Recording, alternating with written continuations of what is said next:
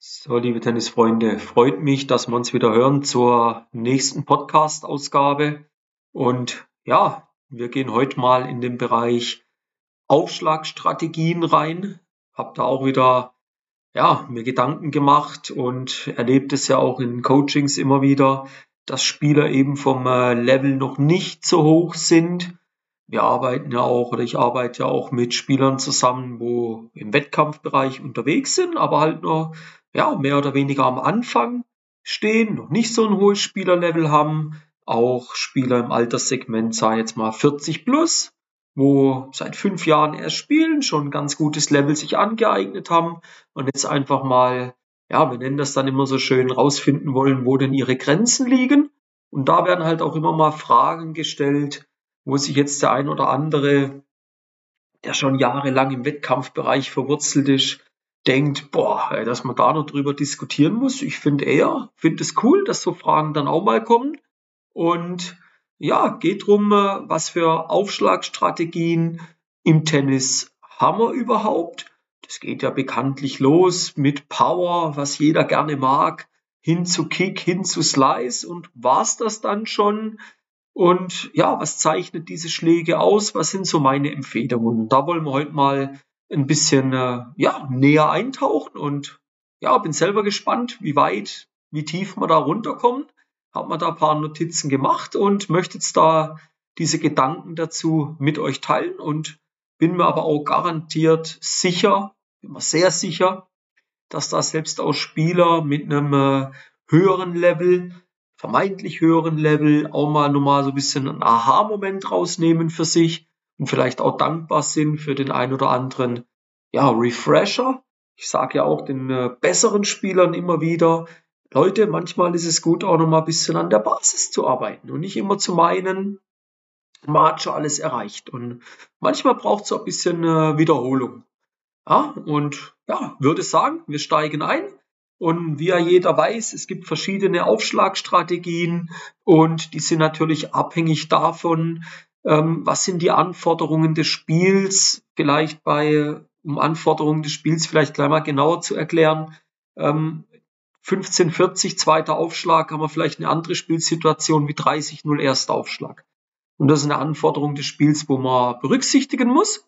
Und dann vielleicht aber auch den Spielstil.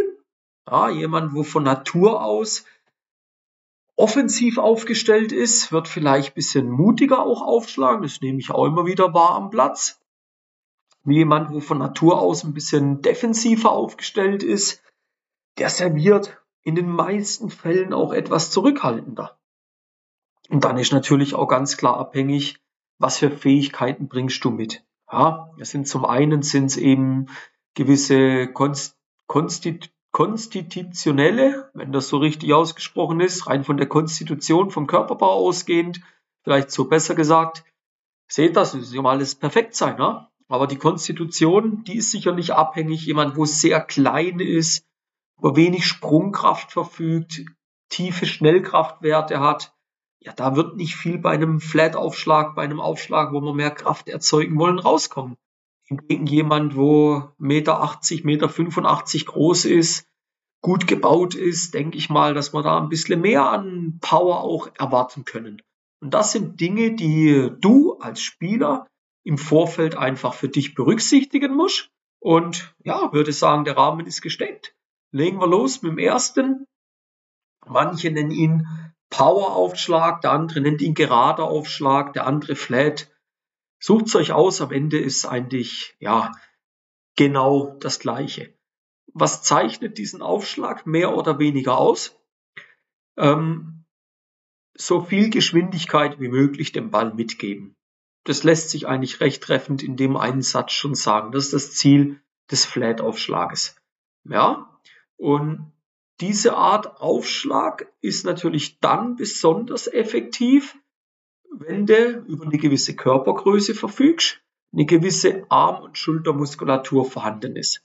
Also ein zehnjähriger Knirps, der mit Ach und Krach vielleicht über die Netzkante schauen kann, einen Oberarm hat wie zwei Finger breit, der hat auch Armmuskulatur, der hat auch Schultermuskulatur, aber ganz anders ausgeprägt wie vielleicht eine 18-jährige eine 25-jährige Spielerin, die 1,70 Meter groß ist und auch mal was für ihre Athletik tut. Also da sind wir uns, glaube ich, relativ einig. Ja, das beschreibt den Flat-Aufschlag eigentlich relativ gut. Von der technischen Seite her noch, weil das dann halt auch immer so ein bisschen das Thema ist, legen wir da eigentlich den Wert drauf, den Ball mit möglichst hoher Geschwindigkeit zu treffen und eine möglichst flache Flugbahn erzeugen. Bedeutet im Umkehrschluss aber auch, du musst ein Stück weit aufpassen, den Ball vielleicht etwas tiefer anzuwerfen. Ja? Ich sage da immer so, jemand, du musst einfach schauen, dieser ganze Bewegungsablauf, das, das geht nochmal einen Ticken schneller vonstatten. Ja? Den Kickauf, also den flachen Aufschlag, den Flat-Aufschlag würde ich eher definitiv bei erstem Aufschlag anwenden. Beim zweiten Aufschlag, aber auch bei ersten Aufschlägen kommen wir zum Beispiel in diese Trallarten rein. Fangen wir mit dem Kickaufschlag an. Einer meiner Lieblingsaufschläge. Und der Kickaufschlag zeichnet sich eigentlich dadurch aus, dass du den Ball versuchst, so viel Topspin wie möglich zu verleihen, um im Umkehrschluss auf der anderen Seite einen hohen Absprung zu erzeugen. Ja? Das hat dann wiederum zur Konsequenz, dass du deinem Gegner das Leben ein bisschen schwieriger machst. Nämlich schwieriger in welchem Sinn? Den Schlag zu kontrollieren, den Return zu kontrollieren. Ja? Jetzt sagen viele, aber Timo, wir spielen Indoor. Momentan der Kick. Punkt, Stopp. Auch Indoor kann mit Kick gespielt werden. Ja, das Absprungverhalten ist zwar ein kleines bisschen tiefer, wie du es vielleicht außen hast, das ist aber gar nicht tragisch. Ja, also ich kenne viele Anlagen, die verfügen mittlerweile nicht mehr über eine Halle. Die haben auch einen Ballon und im Ballon, wo spielen wir da? Auch auf Sand. So, also auch da funktioniert es. Das ist für mich so eine klassische Fehlaussage, die hast du vor 10, 15 Jahren noch bringen können. Heute zielt die für mich nicht mehr wirklich ab. Ja. Beim äh, Kickaufschlag vielleicht noch als Ergänzung im technischen Bereich ganz wichtig, dass du versuchst, den Ball weiter unten zu treffen und die Bewegung geht von unten nach oben, um den Topspin zu erzeugen. Versuch dir das bitte mal bildlich jetzt so vorzustellen, wie wenn du eine Vorhand Topspin spielst. Und jetzt nimmst du den Tennisball, tust ihn in der von mir aus rechten Hand heben und tust den Ball mal in der Mitte am Äquator halbieren. Wenn du jetzt mehr Topspin willst, wo musst du den Ball treffen? Musst du den Ball eher mittig am Äquator treffen? Oder musst du ihn eher ein bisschen weiter unterhalb vom Äquator treffen? Ja? Die Antwort ist, du musst ihn eher unterhalb vom Äquator treffen. Und dann durch dieses schnelle Drüberwischen wird dieser Spin erzeugt. Spin ist letzten Endes nichts anderes als die Rotation des Balles. Umso mehr Rotation, wenn der Ball dann drüben aufspringt, geht der Ball in der Gegenbewegung, sage ich dazu, dann letzten Endes höher weg. Ja? Wie gesagt, Kickaufschlag, einer meiner Lieblingsaufschläge, verwende ich in ja, sieben von zehn Fällen. Slice-Aufschlag, machen wir die dritte Variante.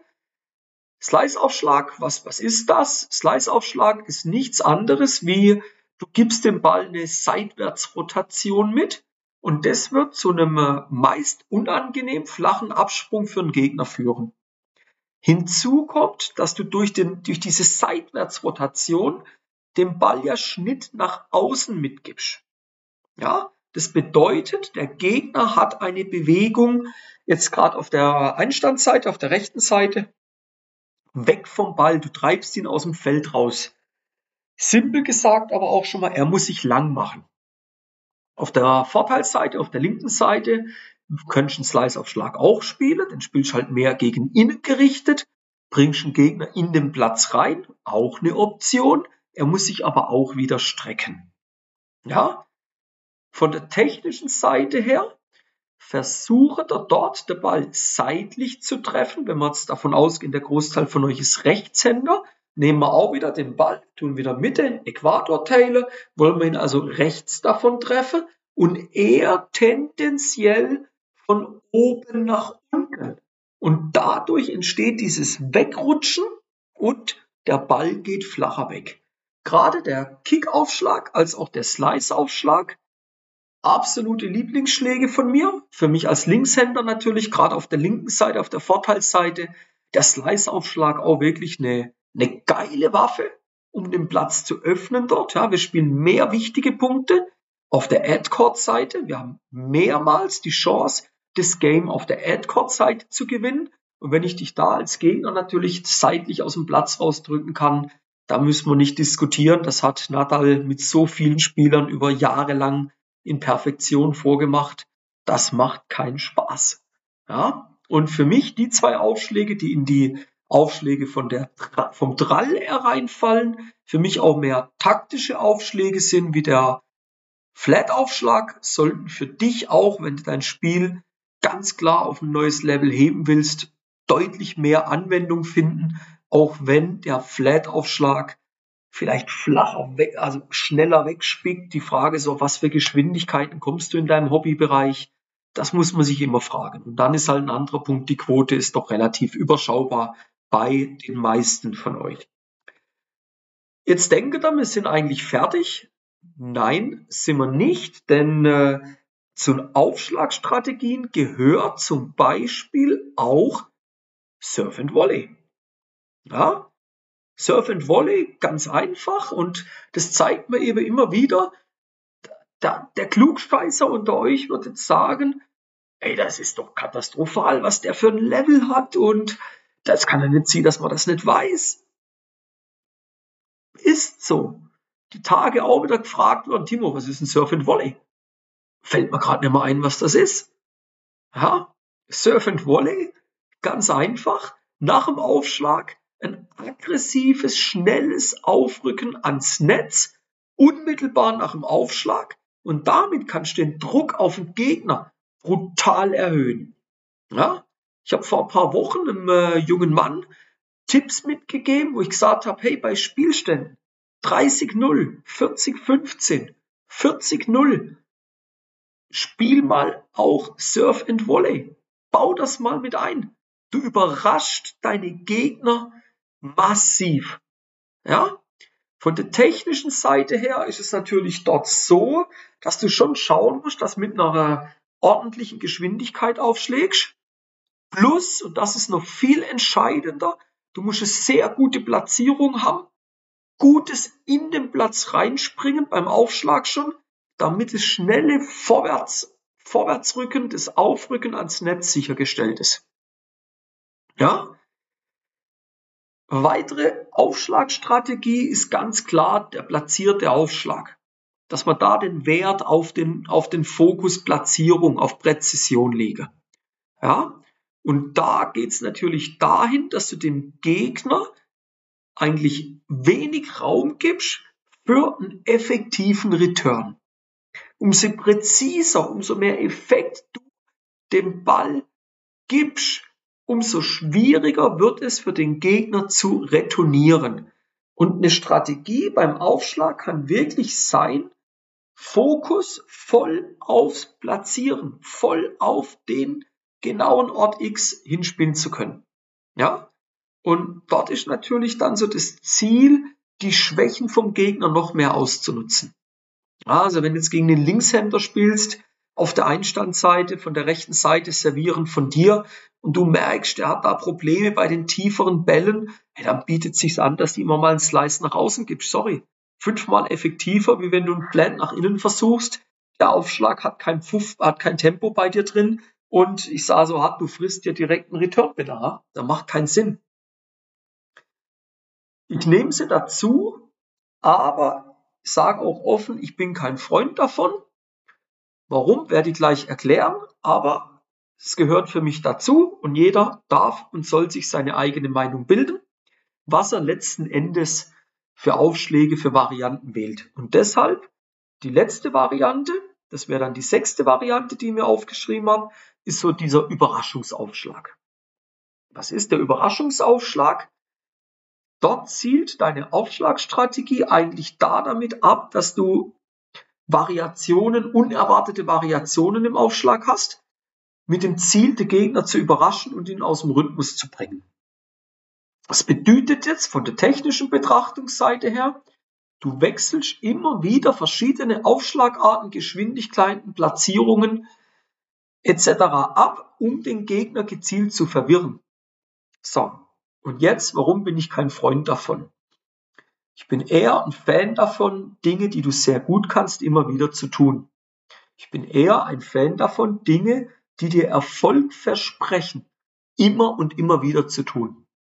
Wenn du jetzt merkst, du hast mit dem Aufschlag auf den Körper, flat auf den Körper von mir aus, merkst du, dass der Gegner von zehn Aufschlägen achtmal wirklich hundsmiserabel retourniert hat. Ja, was glaubst du, wie die Bilanz bei 20 ist? Immer noch acht oder was? Also, wahrscheinlich wird sie sich verdoppeln und dann haben wir 16. Ha? Also beim Aufschlag ist mir eben ganz, ganz wichtig, dass du auf eine Quote kommst. Und auf eine Quote kommst du mit einer gewissen Konsistenz. Heißt, Wiederholung von deinen Stärken, Wiederholung von den Dingen, die dich auszeichnen, die du gut kannst. Aber ich habe es euch nicht vorenthalten wollen. Es kann eine Strategie sein, auch da immer mal zu variieren. Zum Abschluss möchte ich euch nochmal ein, zwei wichtige Punkte mitgeben. Es werden wahrscheinlich mehr wie ein, zwei, aber sagt man ja heute so schön. Die für dich effektivste Aufschlagstrategie hängt von was ab? Von deinen Stärken, von den Schwächen des Gegenübers und von den Bedingungen des Spiels. Stärken von dir. Es macht keinen Sinn, Kick zu spielen, wenn du es nicht kannst. Wenn deine Stärke ist Slice und Flat, dann mach das. Das meine ich mit individuellen Stärken. Schwächen des Spielers, wenn du weißt, er hat einen riesen Vorhandschlag, dann überlege dir, ob es auf der Einstandsseite, Tues, also rechte Seite, Sinn macht, einen Slice nach außen zu spielen, den du nicht so gut kannst und ob du ihn vielleicht nicht lieber auf die Rückhand mit einer Art Kick servierst. Dann spezifische Bedingungen. Wenn er jetzt auf einem schnellen Teppichboden spielt, da rutscht der Ball ja richtig schön weg. Da würde ich eher Slice spielen und würde Flat spielen. Den Kick, den würde ich weglassen. Ganz, ganz wichtig für dich noch als Spieler wirst du im Laufe deiner Karriere, egal wie alt du bist, egal wo du gerade stehst, deine Aufschlagarten immer weiterentwickeln. Mach mehr von deinen Stärken und hör auf zu experimentieren. Du bist nicht in einem Labor. Ja? Und lern dann aufgrund von der Spielsituation aufgrund vom Verhalten deines Gegners auch Erfahrungen zu sammeln und lerne Entscheidungen zu treffen, zu ermitteln, welchen Aufschlag braucht's jetzt, mit welchem Aufschlag wirst du jetzt die Wahrscheinlichkeit auf einen erfolgreichen Punktgewinn maximieren können. Das ist ein Prozess. Das müsst ihr immer wieder üben. Ja? Zum Abschluss möchte ich euch noch einen letzten Gedanken mitgeben. Baut einmal die Woche, mindestens aber all 14 Tage, 10 bis 20 Minuten freies Aufschlagtraining rein. Wählt dort eure Stärken und serviert auf Zielfelder. Ja? Und das macht ihr immer wieder. Und dann werdet ihr mal sehen, wie sich im nächsten Viertelhalben Jahr eure Aufschlagquote wirklich drastisch, drastisch zum Positiven verändern wird. Du musst für dich eine Entscheidung treffen. Möchtest du im Aufschlag besser werden oder ist es dir egal und du dümpelst halt weiter auf dem Level rum, wo du gerade bist?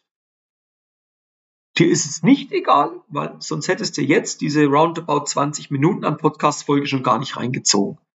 Also ist jetzt der Appell an dich, geht raus und trainiert das. Geht raus und übt das und sucht die für euch beste, idealste, effizienteste Aufschlagstrategie raus. Ja?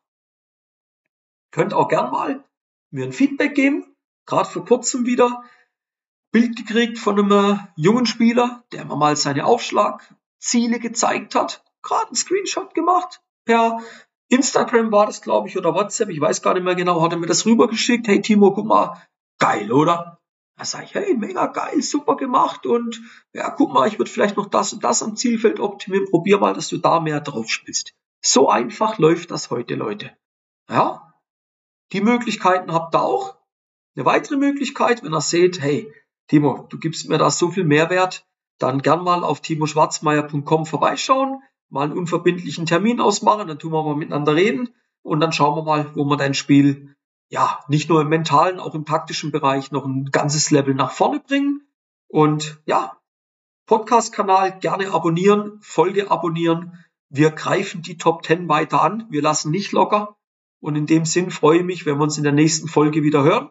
Bis dahin, euch alles Gute, bleibt dran mit dem Aufschlag und hören uns in der nächsten Folge. Bis dann, euer Timo von Tennis Tactics.